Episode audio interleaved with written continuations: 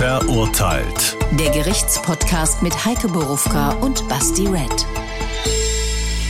Das sind wir wieder und zum letzten Mal in diesem Jahr. Willkommen zur dritten Folge in der zweiten Staffel.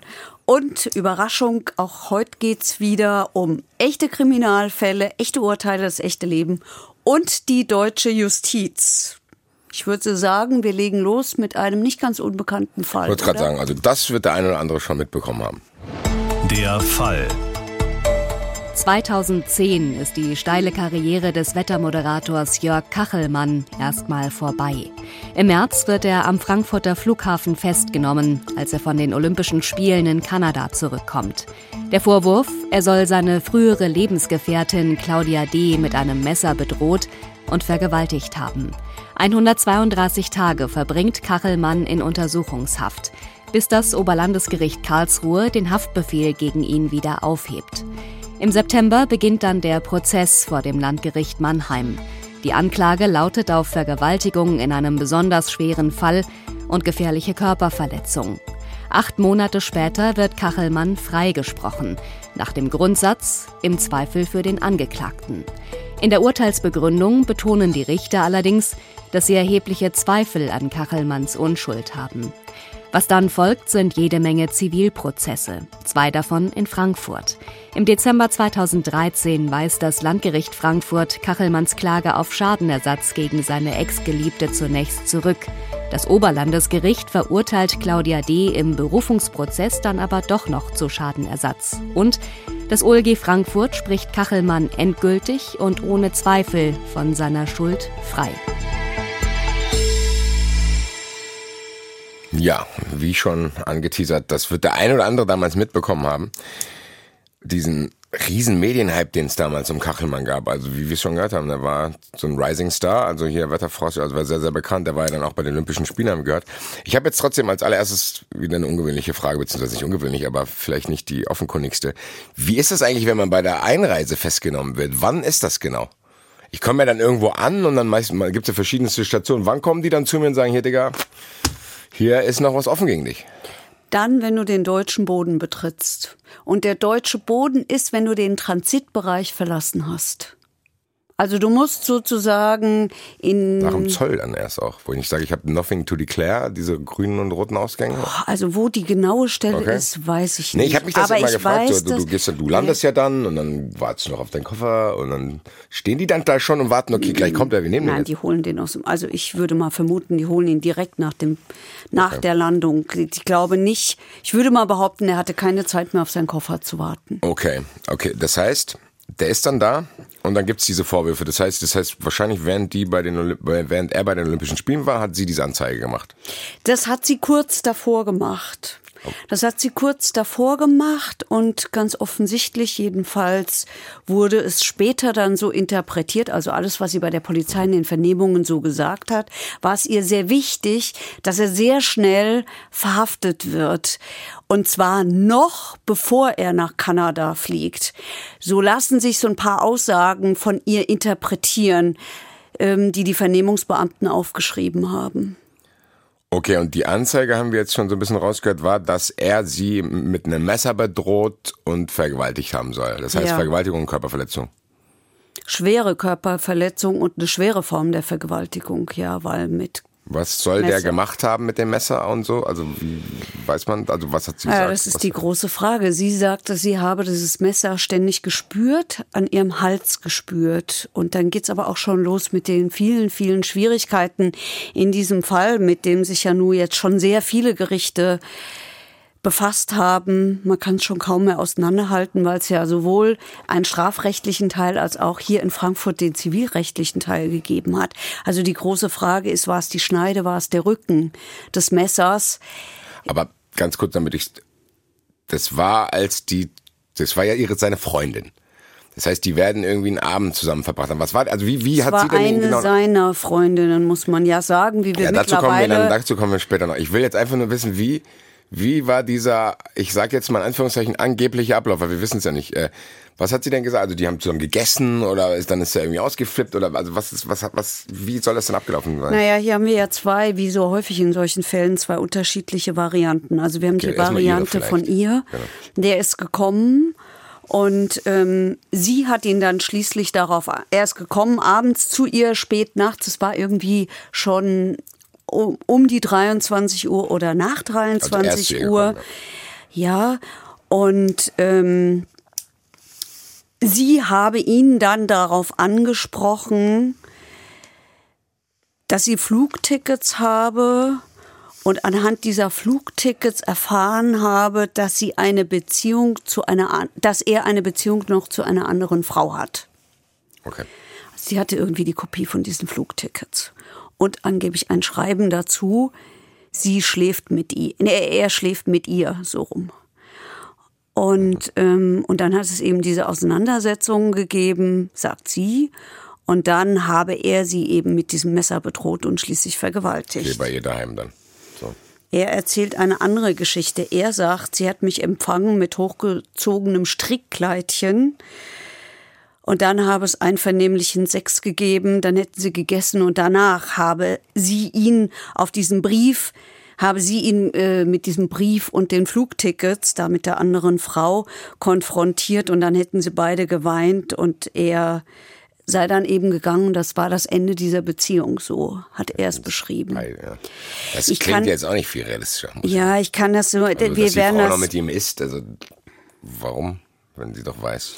Also ich kann das nur sehr rudimentär wiedergeben. Und zwar deshalb, weil sowohl im Strafprozess, in dem ich nicht war, weil er in Mannheim geführt worden ist, aber im, auch im Zivilprozess in Frankfurt, da war ich in beiden. Dazu kommen wir dann noch, wo du dann warst, genau. Ja, da ist aber jeweils, und deswegen kann ich es nur relativ rudimentär sagen, die Öffentlichkeit ausgeschlossen worden, weil es eben um sehr, sehr, sehr höchstpersönliche Dinge ging. Da kann eine Öffentlichkeit ausgeschlossen werden. Okay. Das ist immer sehr, das ist schwierig. Das ist an Marsch, hohe Maßstäbe geknüpft, wann ich die Öffentlichkeit ausschließen kann, weil wir natürlich in Deutschland überhaupt nicht mehr wollen, dass hier in irgendeiner geheimen Form prozessiert wird. Das heißt, ich muss in so einem Fall immer Persönlichkeitsrechte und ähm, das wir Recht ja. der Öffentlichkeit auf Information. Hatten wir und bei Ever schon, bei dem Ever-Fall. Genau, dass es das haben wir immer ist, wieder. dass Da haben wir es eben auch. Das ist eben ähnlich.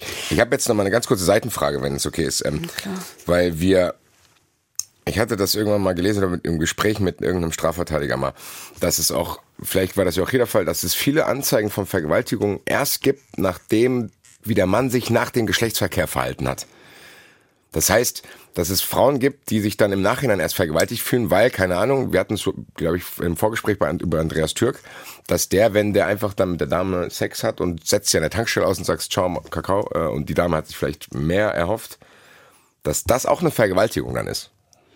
Naja, in das, ich glaube, da muss man sehr unterscheiden, was das Juristische ist und äh, was das Moralische ist. Und im Fall Andreas Türk, ja, da habe ich das so wahrgenommen. Also jener Moderator, der in einer Bar in Frankfurt eine Frau kennenlernt. Die gehen dann auf die Honselbrücke, die mir bis dato überhaupt nicht bekannt war. Seitdem kenne ich sie. Nämlich am meinem Ostend in Frankfurt haben da Sex miteinander und danach verspricht sie sich offensichtlich noch ein bisschen mehr und er, das sind meine Worte, ja, setzt sie an der Tankstelle aus und dann in dem Fall erzählt sie ihrem damaligen Freund oder einem Freund, der hat mich vergewaltigt und es kommt nur dadurch raus. Die hat ja nicht angezeigt, weil die Polizei dieses Telefon abhört, weil sie gegen den Typen ermittelt wegen äh, Drogendelikten. Und nur so kriegen die das mit und nur so wird es dann schließlich verfolgt. Ja, da hatte ich den Eindruck und auch hier kann man auf diese Idee Ja, kommen. weil ich kam da drauf, weil, weil wir hatten ja das mit dem Essen und dann, also was er gesagt hat, so, wir haben erst gegessen, also wir haben erst Sex gehabt, dann haben wir gegessen und dann hat sie das ja dann angeblich laut Kachelmann erst erfahren, dass man auf die Idee kommen könnte, okay, vielleicht hat sie dann im Nachhinein gedacht, ey, was bist du für einer? Äh, schläfst erst mit mir. Das hätte ich vielleicht im Nachhinein dann nicht mehr so gemacht. Ich finde das ein ganz schwieriges Ding, ehrlich Also gesagt. im Urteil des Oberlandesgerichts Frankfurt heißt es dazu, mögliches Rachemotiv sei, dass sie elf Jahre lang sich auf ein Leben mit Kachelmann fokussiert hatte. Elf Jahre waren die zusammen. Naja, zusammen. Die haben sich ja nicht so furchtbar häufig gesehen. Also die haben sich am Anfang etwas häufiger gesehen und am Ende, glaube ich, noch mal ein bis zweimal im Monat. Also jetzt ist, ist die große Frage, ist das eine Beziehung, ist das keine Beziehung? Aber ich glaube, das ist Auslegungssache, weil wenn er viel unterwegs ist, dann kann sie sich das ja so schön reden. Sagen, ja, mein Mann ist immer viel unterwegs, Ja. mein Freund. Und dann, wenn, wir, wenn er hier ist, sehen wir uns. Also, das finde ich ganz, ganz schwierig, muss ich sagen. Dieses, wie Richter dann auch da durchsteigen können, zu sagen, was ist eine Beziehung, wann hat wer wen gesehen, wer ist irgendwie sauer, weil wir reden ja hier tatsächlich nicht über ein, weiß ich nicht, wo du einfach nur Forensik anwenden kannst, sagen, okay, da wurde der umgebracht und da ist das passiert, bla bla bla, Beweise, dies, das. Sondern hier sind ja so viele emotionale Sachen auch, wo du nicht weißt, warum der eine das sagt, ist er vielleicht gekränkt und so. Ich finde das, das ist ja bei allen anderen Fällen, die wir hatten, noch mal schwieriger, weil hier dieses, ja, dieses emotionale Liebesding dazu kommt. Also das ist ja wirklich gar nicht so einfach dann, oder? Also das OLG Frankfurt hat sich darauf festgelegt, äh, die hat Hassgefühle gehabt und die hat sich an ihm rächen wollen. Nämlich dafür, dass sie sich ein Leben offensichtlich mit ihm vorgestellt hat, dass es in dieser Form nicht gegeben hat, wie sie das geglaubt hat. Erstens und zweitens hat sie ähm, wohl auch im Strafprozess gesagt, der hat mich wie ein Stück Scheiße liegen gelassen. Aber das sind alles ja Mutmaßungen. Wir können du- nicht in diese Frau reinschauen. Du hast schon gesagt, äh, Oberlandeskrieg Frankfurt, was war das? Was, ich komme komm jetzt bei diesen ganzen Dings durcheinander, muss Das ich ist sagen. auch schwierig. Wenn wir das vielleicht mal aufdröseln könnten, zu sagen, okay, die erste Verhandlung war im Karlsruhe. Oder war, nee, Karlsruhe war die, die, die ihn aus Mannheim rausgeholt haben. Wie war das? Karlsruhe spielt nur eine Rolle, äh, was den Haftbefehl anbetrifft. Wir, können wir, kannst du mir das chronologisch sagen? Wann, was, wo, wie war? Ja. 9.2.2010. Sie erstattet Anzeige bei der Polizei in Schwetzingen. Vergewaltigung unter Todesdrohungen und Küchenmesser an den Hals gedrückt. Ne? So. Anzeige. Es gibt eine ärztliche Untersuchung, da wird festgestellt, die hat Hautrötungen am Hals, die hat Blutunterlaufungen äh, an beiden Oberschenkeln, sie hat Kratz- und Rissverletzungen an der Vorderseite des Oberschenkels, am Unterarm und am Bauch. Dann geht die Polizei zu ihr nach Hause und findet im Schlafzimmer ein Küchenmesser auf dem Teppich vorm Bett. Dann wird dieses Küchenmesser untersucht und es wird ihre DNA, nicht seine, ihre DNA wird daran festgestellt. Dann sagt sie das aus, was wir eben schon hatten. Ne, diese Tickets hat sie da gefunden ähm, und dieses Begleitschreiben, er schläft mit ihr, das hätte bei ihr im Briefkasten gelegen. Die Staatsanwaltschaft ermittelt ähm, und erlässt schließlich, weil sie offensichtlich glaubt, dass Kachelmann sonst abhauen könnte, am 25.02.2010 einen Haftbefehl und zwar wegen dringenden Tatverdachts. Begründung die ärztliche Untersuchung. Am 20.03.2010 kommt er aus Kanada von den Olympischen Spielen, wo er für die ARD berichtet hat, zurück. Das ist die Verhaftung. Da wird er verhaftet. Dann kommen die Bilder, die uns vielleicht alle noch in Erinnerung sind, wo man ihn sieht, wie er ähm, vom, Haft, vom Haftrichter oder Ermittlungsrichter kommt und sagt, ich bin unschuldig. Ja.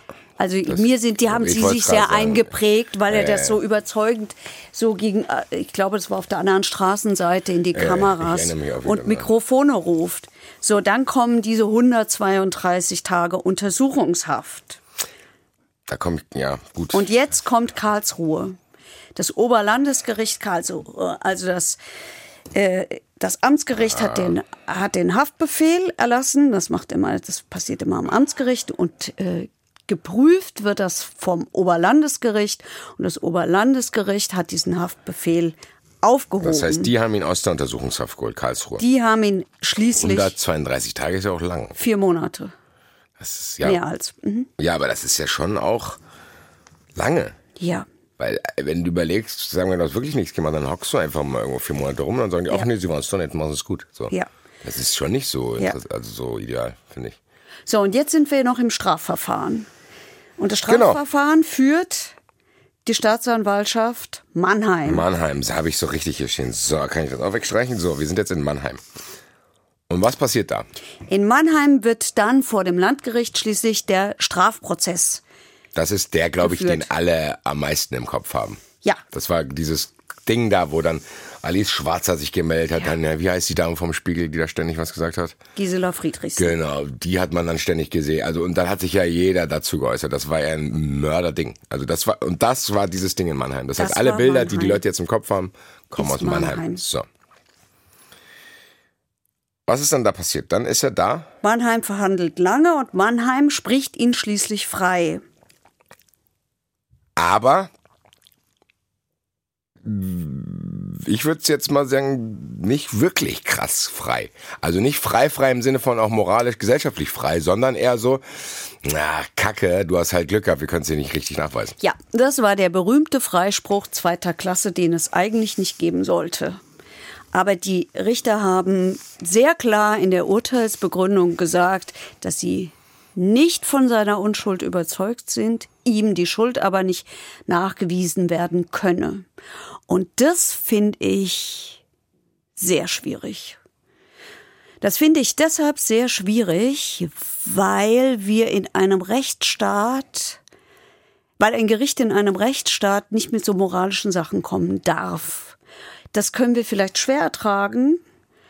Und ähm, das konnte vor allen Dingen Herr Kachelmann schwer ertragen, weil natürlich immer bleibt, dass die Leute sagen, okay, der war es doch, man konnte es ihm halt nur nicht nachweisen, aber schuldig ist er trotzdem. Das war tatsächlich auch damals mein Eindruck. Ja. Als ich noch nicht im Ansatz dachte, dass wir mal so einen Podcast machen, habe ich gedacht, so, ja, busy wird da was schon dran gewesen sein. Dann denkt man ja auch, was man auch immer denkt, muss man auch ehrlich zugeben, dass wenn man denkt, ja, der hat bestimmt so Promi-Anwälte und so, die haben den dann da irgendwie rausgeknallt. Keine Ahnung, Ja, so war ja es diese ja ganzen auch. Sachen. So war es ja auch. So war es ja auch. Es, es kam ja dann plötzlich auch ein sehr, sehr bekannter Hamburger Strafverteidiger in dieses Verfahren rein, der ihn bis nach Frankfurt ins Zivilverfahren, obwohl Strafrechtler, ähm, begleitet hat. Kachelmann hat immer gesagt, das sei ihm wichtig und das habe ihm sehr geholfen.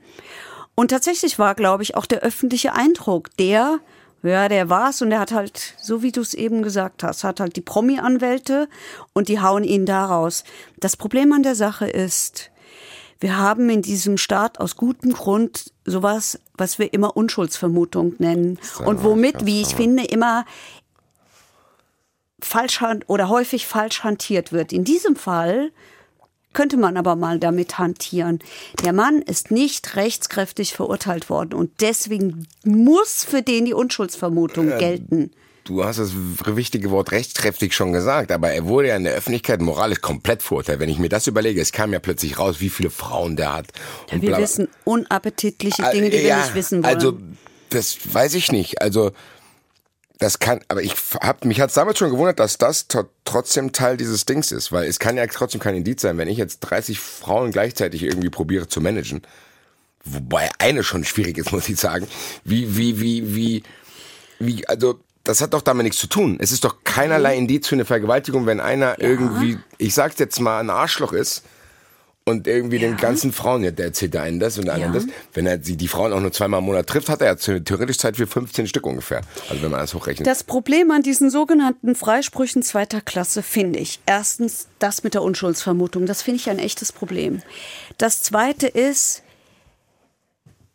wir finden da keinen Rechtsfrieden. Das zeigt dieser Fall auch so gut. Es wird kein Rechtsfrieden hergestellt, dass mal Ruhe ist. Jetzt ist es vorbei. Man kann es ihm nicht äh, nachweisen, also gilt er als unschuldig. Und wir haben natürlich wir lassen da völlig außer Acht, dass dahinter steckt, aus gutem Grund muss der Staat in Strafverfahren einem Beschuldigten und später dann Angeklagten nachweisen, was er getan hat, nicht umgekehrt. Weil wir haben den kleinen, das muss man ja nur mal auf sich übertragen. Jemand, und so war es ja hier ganz offensichtlich, schwärzt einen an, egal ob man unsympathisch ist oder nicht.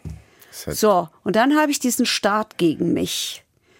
Und deswegen ist es richtig, dass der Staat mir das nachweisen muss und ich nicht umgekehrt meine Unschuld nachweisen muss.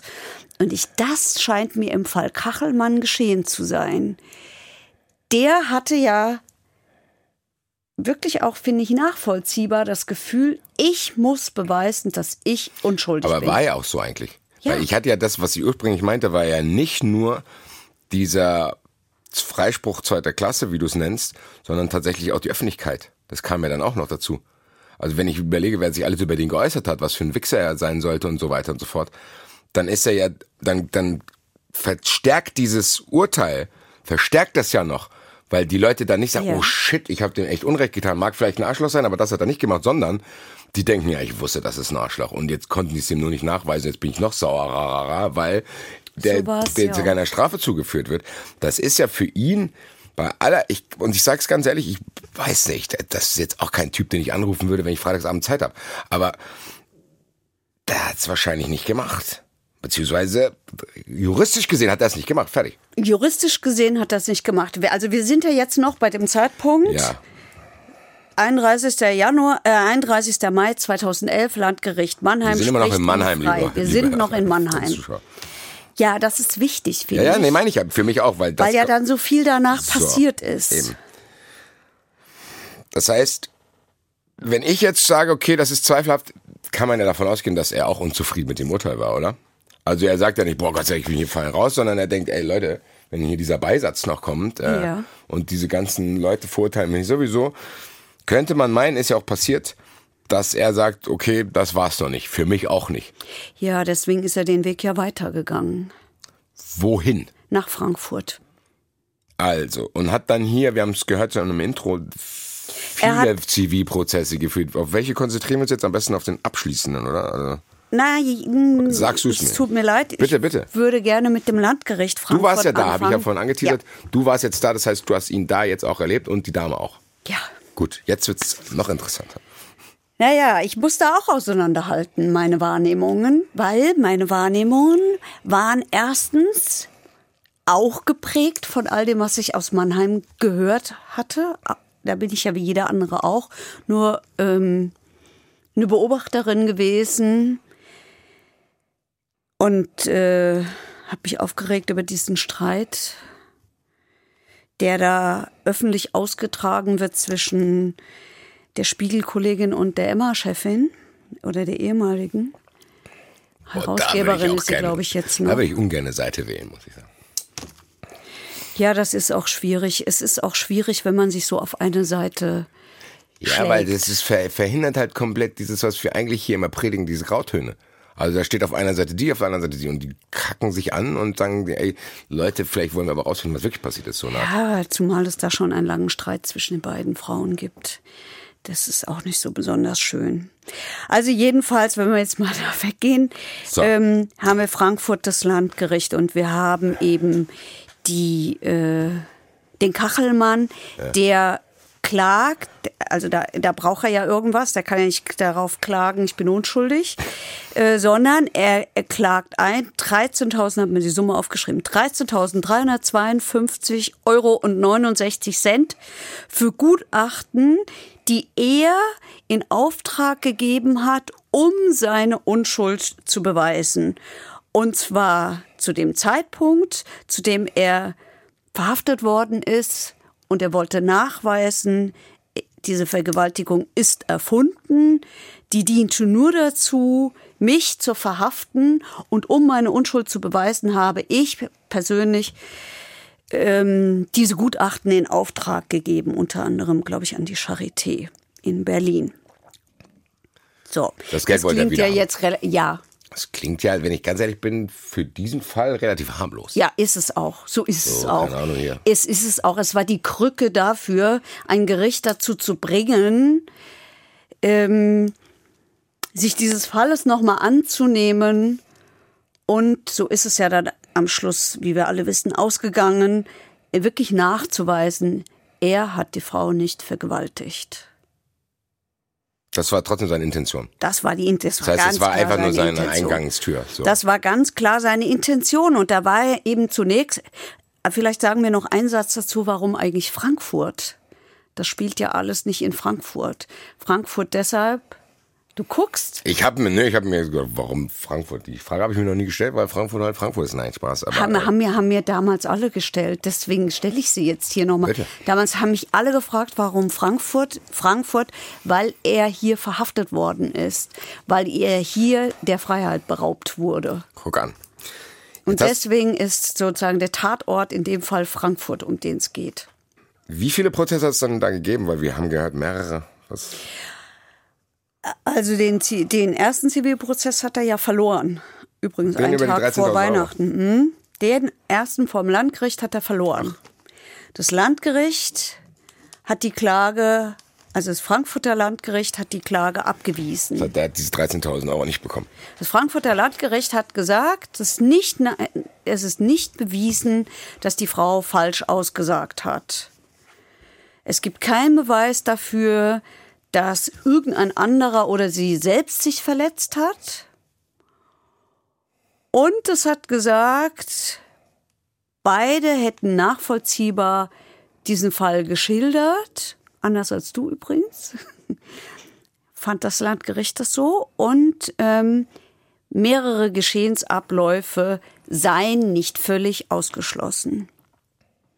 Und vielleicht muss man noch einen Satz dazu sagen. Im Zivilprozess ist es eben anders. Wir haben ja vorhin über die Staatsanwaltschaft gesprochen in einem Strafprozess oder den Staat, der nachweisen muss, dass jemand was getan hat, die Schuld nachweisen muss. Das ist im Zivilprozess anders. Im Zivilprozess streiten zwei private Parteien miteinander und ähm, da schlichtet praktisch der Staat und die Parteien müssen selber den Nachweis liefern. Also die müssen das Gericht davon überzeugen, dass sie Recht haben.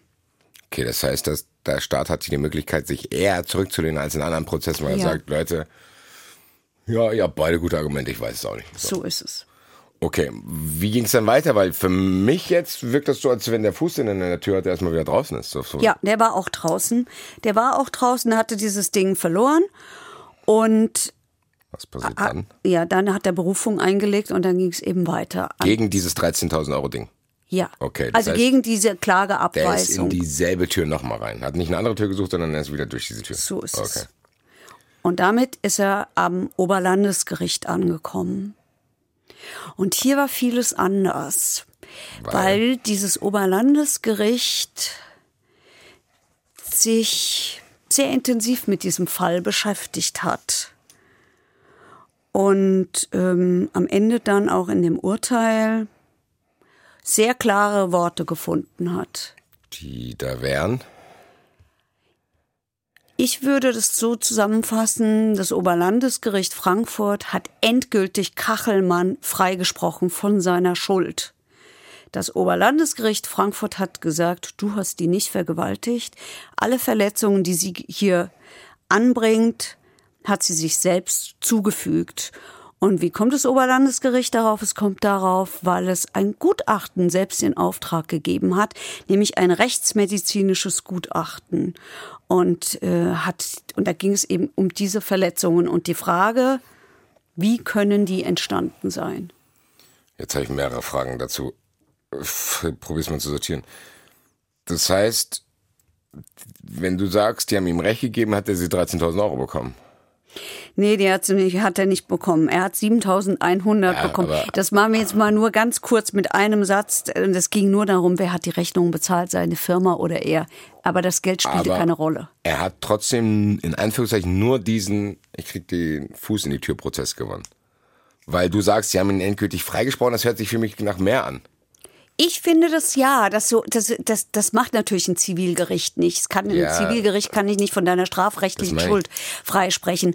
Aber faktisch war es so. Faktisch hat das Oberlandesgericht Frankfurt gesagt, du hast die Frau nicht vergewaltigt. Du hast ihr kein Messer an den Hals gesetzt. Alle Verletzungen, die sie hat, hat sie sich selbst zugefügt. Du, Kachelmann, warst es nicht.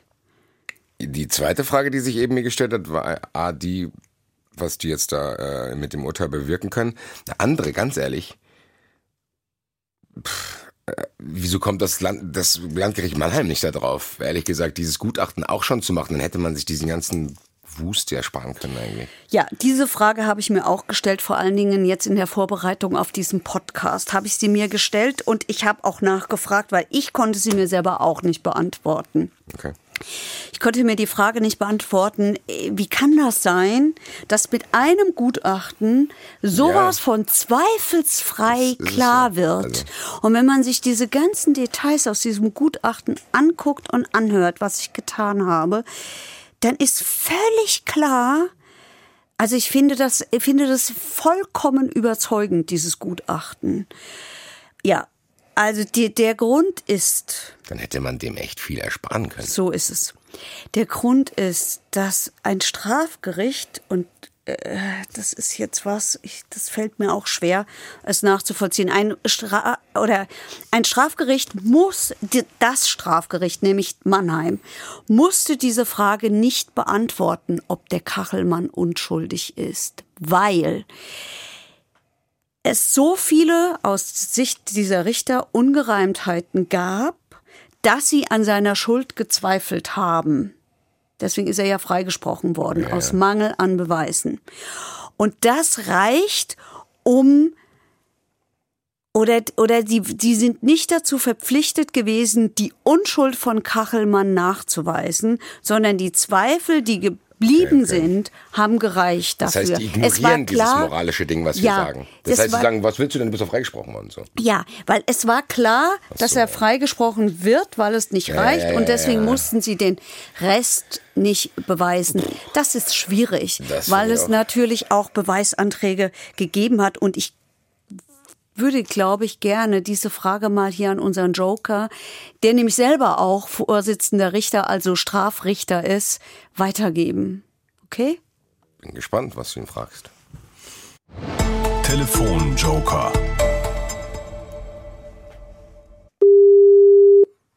Ein Drescher? Heike Borufka und Basti. Hallihallo. Gute. Hallo. Wir Wer sich immer freut, wenn wir uns- anrufen, das Ja, schön, dass Sie sich immer so freuen. Ja, natürlich. Sehr gut. Das ist doch prima, ja. Wir sind beim Fall Kachelmann. ja, doch. Wir sind eigentlich schon in Frankfurt beim Oberlandesgericht angekommen, kehren aber noch mal zurück nach Mannheim. Das Oberlandesgericht in Frankfurt hat ein Gutachten in Auftrag gegeben bei der Rechtsmedizin, das ähm, sagt, der Kachelmann war es nicht. Das waren alles selbst zugefügte Verletzungen. Wir stellen uns die Frage, warum ist in Mannheim dieses Gutachten nicht gemacht worden? Wir wissen, dass das Strafgericht diese Frage wohl nicht beantworten musste, weil es eh Zweifel hatte. Wir können es schwer verstehen. Ja, ähm, klar, im, im Nachhinein, also die, die, die äh, Frankfurter waren ja später als die Mannheimer. Ähm, und äh, von daher äh, haben die das wahrscheinlich, weil es im Zivilprozess ja auch mit den, mit den Beweislastverteilungen möglicherweise ein Tick anders aussieht, haben die äh, eben gesagt, nee, da wollen wir auf Nummer sicher gehen. Natürlich hätte sich das in Mannheim vielleicht aufgedrängt und äh, man hätte das ähm, vielleicht auch besser begründen können insgesamt, äh, wenn man das gehabt hätte. Aber das ist immer die Schwierigkeit natürlich, äh, in die Köpfe von Kammern reinzublicken, was in denen vorgeht. Ich weiß nicht, ob das damals auch überhaupt auf die Idee jemand kam, wo das beantragt war äh, und die das dann nur abgelehnt haben, weil sie gesagt haben, naja, wir urteilen eh nicht, äh, kann man natürlich machen, ja, weil das so ein Verfahren ja auch trotzdem in die Länge zieht ähm, und äh, man vorher natürlich auch nicht weiß, wie klar die Ergebnisse nachher werden. Ähm, aber äh, hätte eventuell nahegelegen, das einfach mal zu machen, um das doch ein bisschen abzusichern nach beiden Seiten letzten Endes, ja. Das heißt aber, das Gericht ist nicht verpflichtet zu sagen, okay, wenn wir dich freisprechen, ist es egal, ob das jetzt ein Freispruch zweiter Klasse ist, ob es Restzweifel gibt, sondern Hauptsache du bist freigesprochen. Das Ja, heißt, ja, das also moralische das- Ding ist denen eigentlich egal, oder was? Jein. Also es ist natürlich, äh, sagen wir mal so, für einen selber ist es natürlich oder hilft es einem natürlich schon weiter, äh, wenn man eine zusätzliche Sicherheit gewinnen kann, äh, dass ein Freispruch richtig ist oder nicht. Ähm, diesen Freispruch erster und zweiter Klasse, wie man das früher gehabt hat, das ist ja aus guten Gründen abgeschafft worden, äh, weil man eben sagt, nee, nee, also das, so kann man das nicht machen und äh, das gehört eigentlich auch nicht in Urteilsbegründungen rein, ob das jetzt erster oder zweiter Klasse ist. Ähm, denn Freispruch ist nun mal Freispruch und äh, es besteht natürlich immer die Gefahr, wenn man von einem Freispruch zweiter Klasse redet, äh, dass dann doch irgend sowas hängen bleibt wie, ah ja, äh, ein bisschen was war ja schon dran. Ähm, und das ist natürlich äh, letzten Endes nicht das, was, was, was wir haben. Ja, wir haben die Unschuldsvermutung und wenn das, die Tatsachen, die man hat, für die Überführung nicht reichen, dann ist freizusprechen. Punkt. ja, und nicht nach erster oder nach zweiter Klasse. Das heißt, das sehen Sie auch als schwierig an. Davon haben wir nämlich vorhin auch geredet. Ja, natürlich. Also ich, eigentlich gehört es nicht rein. Also ich kann mich nicht erinnern, dass ich das jemals gemacht hätte, sondern ich habe das halt dargelegt. Ich habe gesagt, natürlich äh, hat man äh, irgendwie äh, gegebenenfalls auch nochmal Zweifel. Ähm, aber äh, wenn wir eine Unschuldsvermutung haben, dann ist das halt so. Und wenn diese Zweifel nicht äh, zu beseitigen sind, dann muss man freisprechen und äh, dann fängt man nicht an, da rumzulavieren. Naja, so ganz freigesprochen haben wir ja doch nicht. Ein bisschen was ist ja doch hängen geblieben. Ja. Gut. Der, der, der, Betroffene kann sich ja auch nicht wehren, ja. Der kann ja nicht sagen, äh, ja, also jetzt ich, ich möchte es aber jetzt weiter aufgeklärt haben oder sowas und sagen, die ist nicht erforderlich, wäre es ja freigesprochen. Ja, haben wir auch eben gesehen. Na gut. Vielen, vielen Dank. Danke. Bitte, bitte. Bis vielleicht später. Ja. Bis vielleicht später, gut. Okay, alles klar. Tschüss. Gut. Ja, habe ich jetzt tatsächlich alles mal wieder, also das habe ich tatsächlich alles verstanden jetzt. Das ist auch neu für mich hier, weil ich immer denke, okay, es geht da und da. Wir haben aber nicht. Aber es bestätigt natürlich, er bestätigt unser Gefühl. Er Das ich ja, bestätigt ich ja, ich hab's unser. Gefühl, dass das nicht in Ordnung war. Wie, apropos Gefühle, wir, wir hören uns jetzt mal an, was Kachelmann eigentlich dazu sagt, warum er diese ganzen Füße in tausende Türen noch gestellt hat am Ende. Das war mir wichtig, äh, dass eben diese Restzweifel, die bei manchen Menschen immer noch waren, ja, wer weiß und man konnte es ihm nur nicht beweisen und so, das wollte ich weghaben. Das ist jetzt weg mit dieser Begründung, mit dem heutigen Tag. Ich glaube, das Gericht hat auch versucht, das deutlich zu machen, dass es weg ist. Und ich hoffe, Sie haben es alle zur Kenntnis genommen, dass es weg ist. Und ich hoffe, Sie berichten auch darüber, dass es weg ist, was Sie heute hier gehört haben. Und äh, weil das hilfe mir und meiner Familie, wieder dorthin zu kommen, wo ich mal war vor 2010.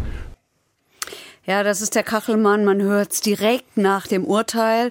Er sagt das in die Fernsehkameras und in die laufenden Mikrofone. Und man hört ja auch, der spricht uns ja ganz direkt an. Ja, wir wollen nicht nur ihn zu Wort lassen, finde ich. Wir, weil die Frau war mit diesen endgültigen Urteilen in Anführungszeichen dann eigentlich gar nicht so zufrieden. Diese drei Herren behaupten völlig willkürlich und ohne einen belastbaren Beweis, ich hätte mich selbst verletzt und intentional falsch ausgesagt, um den nicht nur in meinen Augen notorischen Lügner Jörg Kachelmann in Haft zu bringen. Dabei ignorieren sie, anders als ihre Vorgänger, sämtliche Fakten und Indizien, die gegen eine Falschaussage und für eine Vergewaltigung sprechen. Dazu gehören diverse Gutachten, wissenschaftliche Erkenntnisse, Zeugenaussagen und die vielen nachgewiesenen Lügen des Herrn Kachelmann in allen seinen gerichtlichen Aussagen, vor allem jene erwiesenen Lügen zu den Ereignissen in besagter Februarnacht 2010, sowie seine widersprüchlichen Aussagen und Verhaltensweisen in den Tagen danach. Das klingt ja jetzt nicht mehr so eindeutig, wie wir beide das jetzt hier gemacht haben. Du hast gemeint, das Urteil, ich, weil ich war dann auch irgendwann so weit zu denken, ja, gut, die Gerichte werden das schon gut untersucht haben. Sie ist ja jetzt nicht überzeugt, sag ich mal. Ja, das war Claudia D. mit einer vorbereiteten Erklärung, die sie direkt nach dem Urteil verlesen hat. Fragen waren nicht erlaubt. Sie Also man muss ja auch mal. Ja, sie, die Frau fühlt sich verfolgt. Sie hat auch diesen ganzen Senat des Oberlandesgerichts als frauenfeindlich bezeichnet. Sie hat von einem katastrophalen Fehlurteil gesprochen, von grobem Unrecht. Es war, war immer da eine Frauenrechtsorganisation, die sie da unterstützt hat, drin. Es ist ja tatsächlich ein, es ist ja ganz, ganz schwierig, weil dieses, dass wir einfach so sagen, ja, Kachelmann war es nicht so alles gut. Ich meine, das ist ja eigentlich trotzdem ein Thema, wo es, wo es eigentlich gut ist, wenn es ein gesellschaftliches Bewusstsein gibt, zu sagen, ey, weil es gibt bestimmt eine riesen Dunkelziffer von solchen Dingen, die tatsächlich passieren und gar nicht angezeigt werden. Das heißt, das ist ja eigentlich ein Thema, wo du sagst, ey, da will man vielleicht tatsächlich dafür sorgen, dass da Frauen auch, weiß ich nicht, mehr für sich einstehen oder beziehungsweise, dass es ein besseres Bewusstsein gibt, dass sowas stattfindet. Das Ja. war aber wahrscheinlich hier der falsche Fall dafür dann, oder? Kachelmann sagt, die hat den echten Vergewaltigungsopfern einen Bärendienst erwiesen. Das hat er immer wieder gesagt. Ja, Also- es ja. Weil du kannst es ja, ja Man muss ganz klar sagen, dieser Rechtsmediziner, der hat überhaupt kein Interesse daran, irgendwem zu schaden. Der macht einfach seine Arbeit. Und was der gemacht hat, ist, sich diese, dieses ganze Verletzungsbild nochmal anzugucken. Jetzt kann er ja da nicht mehr drauf gucken, weil das ist. Aber ja es ist ja längst dokumentiert vorbei. worden. Es ist dokumentiert und ich finde das sehr, sehr nachvollziehbar, was er gesagt hat. Zum Beispiel, alle Verletzungen sind nur auf der linken Seite. Warum? Rechtshänderin ist. So ist es. Komischer Zufall. Er sagt, das passt, es passt nicht zu, zu der Beschreibung, also wir müssen ja jetzt nicht alle Details durchgehen, aber es passt nicht zu der Beschreibung, die sie abgegeben hat. Also diese ganzen Abläufe passen nicht zu den Verletzungen. Zum Beispiel, wenn er dauernd das Messer an ihren Hals gehalten hat, dann darf es nicht nur da Kratzer geben, sondern dann müsste es ein großflächigeres Verletzungsbild, als es letztlich da war, gegeben haben. Er sagt, er beschreibt, wie stabil Gefäße in den Oberschenkeln sind und die Hämatome, die sie da hatte, die würden würden eben auch nicht zu der Beschreibung passen, nämlich dass er da mit den Knien war, sondern da müsse man sehr viel stärker mit stärkerer, ja, ja. Äh, äh, mit, mit mehr Masse mehr da einlegen und so weiter und so fort. Auch diese ganzen ebenmäßigen Ritzungen am Bauch Arm, Oberschenkel würden nicht zu der geschilderten Vergewaltigung passen und so weiter und so fort. Ja, also wenn wir mal davon ausgehen, und das ist ja nachprüfbar, dass er diese Fotos hatte, dass das, was er sagt, zu den Fotos passt, warum soll der Mann denn irgendwas erfinden? Ich das wollte ja tatsächlich auch, ne, ich, das, Pro, das heißt Problem nicht, aber ich, ich sehe es halt genauso, muss ich sagen. Also ich sehe es genauso, dass zu sagen, okay, das wurde so genau untersucht und wenn du sagst, da gibt es einen wirklichen Gutachten. Und Sie da sind wir sind ja jetzt nicht mehr bei den, ich hatte es ja in den vergangenen Fällen, die wir in Staffel 1 und jetzt auch im zweiten. Finde ich es ja manchmal schwierig, dass wir sagen, wir hatten es bei der Sadistin zum Beispiel, da steht Aussage gegen Aussage. Das ist ja hier nicht so. Hier sind ja tatsächlich jetzt auch tatsächlich, wie ich es vorhin gefordert habe, so ein bisschen diese krassen Untersuchungen gemacht worden, zu sagen, okay. Na, wir haben schon auch hier Aussage gegen Aussage. Ja, aber ich auch find, hier geht es um, mhm. wie, wie ordne ich das ein und wem glaube ich am Schluss. Ja, aber ich finde trotzdem, allein, dass ein Gutachter hier ist, hat dieses Aussage gegen Aussage ein bisschen ausgeben, muss sagen. Wenn das, einer sagt, ey, das mhm. kann nicht dadurch passieren, dass der seine Knie dir in die Oberschenkel, ja, weiß ich nicht, was für Stellungen die da probiert haben wenn das ist ja trotzdem nicht außer gegen Aussagen, sondern sagt er, das ist einfach so. Ja, das stimmt. Ja, das stimmt. Und es kommt halt dann noch mehr dazu. Es kommt natürlich, das sind dann einzelne Indizien, die dann natürlich am Ende doch zu diesem Bild passen. Also zum Beispiel, dass sie in ihren Vernehmungen direkt nachdem sie die Anzeige erstattet, immer wieder so Bemerkungen macht wie, ähm, warum warum ist der nicht jetzt schon festgenommen worden und so, ja, lässt man den noch mal wegfliegen. Sie hat ein elektronisches Tagebuch geführt, das sind eben auch so Einträge drin. Hätten Sie ihn doch gleich am 9.2. am Flughafen geschnappt. Warum haben Sie ihn fliegen gelassen? Ich habe geahnt, dass es so kommen wird. Das kann natürlich Enttäuschung sein, aber wenn dann am Ende passte das doch ganz gut zusammen oder auch diese Flugtickets, diesen Brief mit den Flugtickets, den hat sie offensichtlich schon viel länger gehabt.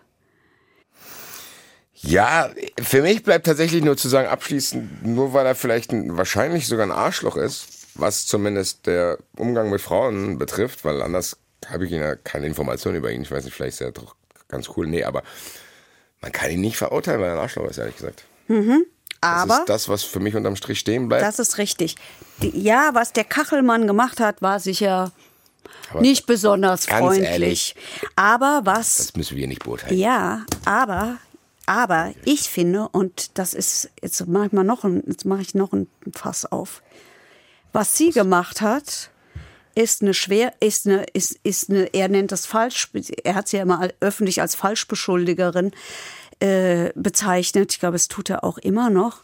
Und was sie gemacht hat, ist ein Verbrechen. Ich habe nämlich mal nachgeguckt. Das ist schwere Freiheitsberaubung, die eigentlich mit einer Freiheitsstrafe von ein bis zehn Jahren ähm, bestraft wird. Diese Frau ist nicht bestraft worden. Weil er die nicht angezeigt hat? Oder wer muss das machen, der Staat? Oder? Die Staats also von Amts wegen muss die musste die Staatsanwaltschaft in Mannheim etwas tun. Ich glaube, der hat die auch noch angezeigt, aber das, das braucht es eigentlich gar nicht. Ich zitiere mal eine frühere Spre Pressesprecherin des, der Staatsanwaltschaft Frankfurt, die in so Fällen immer gesagt hat, wir lesen auch Zeitung. Und wir, wenn wir das sehen, müssen wir dem natürlich nachgehen. Sprich, von Amts wegen ermitteln. Das hat die Staatsanwaltschaft in Mannheim auch gemacht. Und die Staatsanwaltschaft in Mannheim sagt, ich kann es nicht erklären, es gibt keinen erforderlichen hinreichenden Tatverdacht. Keine Ahnung, wie man vielleicht, auf sowas vielleicht kommt. Vielleicht sind die noch sauer, weil sie nicht auf die Idee mit dem Gutachten gekommen sind. Keine. Also Nee, Oder auf das Oberlandesgericht Frankfurt, weil das Oberlandesgericht Frankfurt gesagt hat, der Kachelmann ist unschuldig. Oder ich weiß es nicht warum, das kann ich überhaupt nicht beantworten. Es wundert mich sehr. Ähm, dass sie sich zitieren lassen mit einem Satz wie der Prüfung zufolge sei nicht mit überwiegender Wahrscheinlichkeit mit einer Verurteilung der Beschuldigten zu rechnen. Also das ist ja, der Hintergrund ist immer, die Staatsanwaltschaft ja, ja, muss dann immer anklagen, wenn die Wahrscheinlichkeit höher ist, dass jemand verurteilt wird. Das macht ja eigentlich keinen Sinn, weil irgendwo ist ja dann zumindest jetzt hier in diesem Links-Rechts-Ding ein Fehler. Also entweder das oder das. Also gut, ich weiß, ich bin wie immer nach jeder Folge froh, dass ich es nicht entscheiden muss, dass ich nichts damit zu tun habe. Hast du noch irgendwas? Nein, dieser Punkt war mir, war mir wichtig, weil ich den nicht nachvollziehen kann. Ähm, und weil es ein, einer dieser Fälle ist, wo man wirklich sieht, man kann, wie wichtig das ist, wie wichtig das ist, dass man objektiv mit sowas umgeht und sich nicht davon leiten lässt, dass man jemanden unsympathisch findet. Ja, finde ich auch. Also keine Ahnung, ob die Staatsanwälte in Mannheim Kachelmann unsympathisch fanden oder was sie da geritten hat. Keine Ahnung, ich weiß es nicht. Aber ähm, ja, naja, ich muss ich meine, ganz zur Verteidigung in Mannheim zusammen muss ich auch sagen, ganz ehrlich, wenn so ein Vorwurf im Raum steht, finde ich schon gut, dass der genau untersucht wird. Ja, also. aber man hätte ja darauf kommen können. Hier unser Joker-Richter sagt's doch auch. Neuer Spitzname. Man hätte.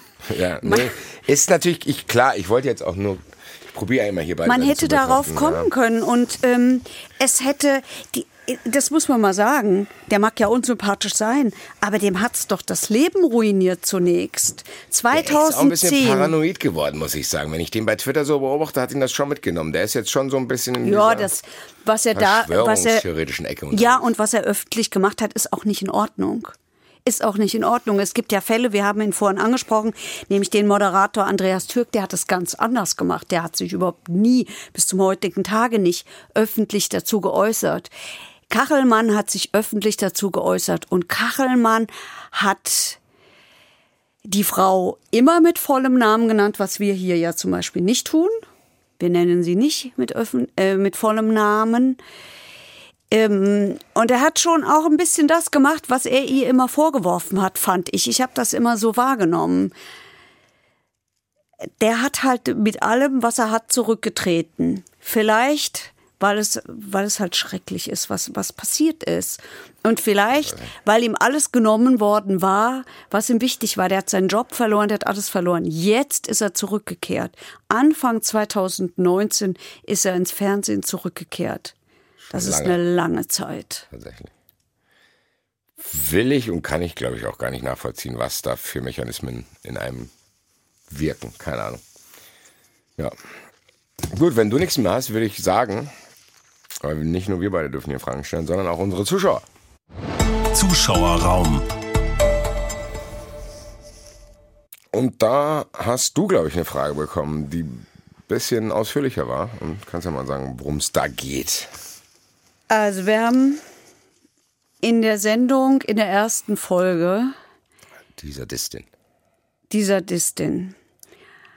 Haben wir ganz kurz angerissen das Thema Borderline. Ja. Und jedenfalls, ich habe es nicht besonders geschickt gemacht. Gut, ich dann wahrscheinlich auch nicht. Also, nochmal. Ich glaube, wir haben da ein paar Menschen verletzt, nämlich ein paar Menschen, die an der Borderline-Störung leiden die sehr darunter leiden, weil wir es nicht ganz richtig erklärt haben oder man kann es auch sagen, weil wir es falsch erklärt haben. Wenn wir da Menschen verletzt haben, tut mir es total leid. Das Ja, war überhaupt nicht unsere Absicht. Nee, das war vielleicht tatsächlich dann nur der hilflose Versuch, weil wir bei der Sadistin so sehr überfordert waren, weil wir gar keinen Anhaltspunkt hatten für diese Beweggründe, dass wir dann vielleicht wirklich was konstruiert haben, wo wir auf dem Weg dieser Konstruktion Leute verletzt haben.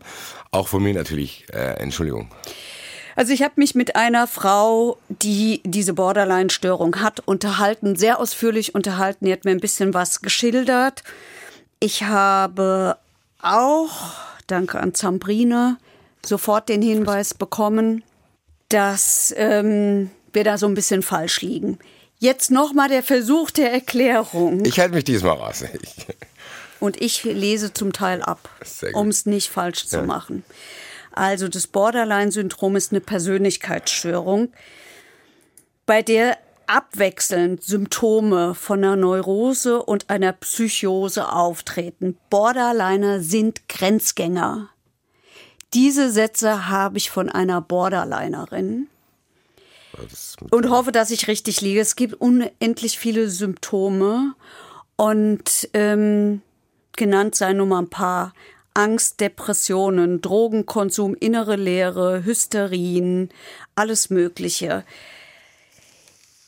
Borderliner sind Grenzgänger zwischen Normalität und Krankheit und ähm, und das Schwierige ist ähm, wohl auch ähm, diese Grenze zwischen Nähe und Distanz, zwischen Dingen einfach auch falsch verstehen und so weiter und so fort. Also die, die bewegen sich ständig wohl auch zwischen himmelhoch jauchzend und zu Tode betrübt.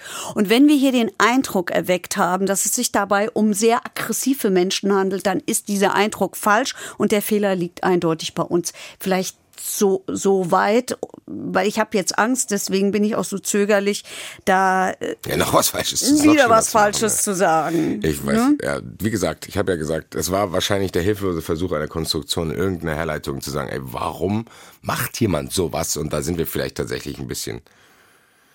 Zu weit gegangen. Genau, das tut uns leid, haben wir hiermit aufgeklärt. Ähm, ja, ich habe noch ganz kurz was, die kann ich sogar beantworten. Ich habe hier viel gelernt in der ersten Staffel mit dir. Und zwar hat Hans-Udo B. gefragt, äh, ob es nicht erlaubt wäre, bei der, auch geht es wieder um die Sadistin aus der ersten Folge, ähm, ob es nicht erlaubt wäre, ein Profil zu erstellen, dass man solche Leute beobachten kann. Und da glaube ich, dass wir das in der Sendung schon beantwortet haben, dass man sagt, ey, wenn die Dame sogar vor Gericht diese Möglichkeit hat zu sagen, ihr dürft nicht meine Patientenakten sehen, ist die Frage damit auch schon beantwortet, weil der Staat kann ja kein Profil von mir anlegen, weil ich ein paar Mal beim Arzt bin und dann da das und das gemacht habe. Da landen wir ganz schnell irgendwie in anderen Dystopien. Also Ja, ja, und wenn wir uns das mal weiterdenken und auf uns selber beziehen, wollen wir das? nein, das ist doch ein gutes Stichwort, würde ich sagen, oder? Hast du noch irgendwas zu Schlusswort? sagen? Schlusswort, wir sehen uns. Liebe Leute, doch, ich habe was Frohes zu sagen. Neues. Kommt gut ins Ja. neue Jahr. Guten Rutsch und wie man wieder Genau, und wir hören und sehen uns dann Nächstes nächsten Jahr. Jahr. wieder. Ciao. Verurteilt. Der Gerichtspodcast mit Heike Borufka und Basti Red. Eine Produktion des Hessischen Rundfunks.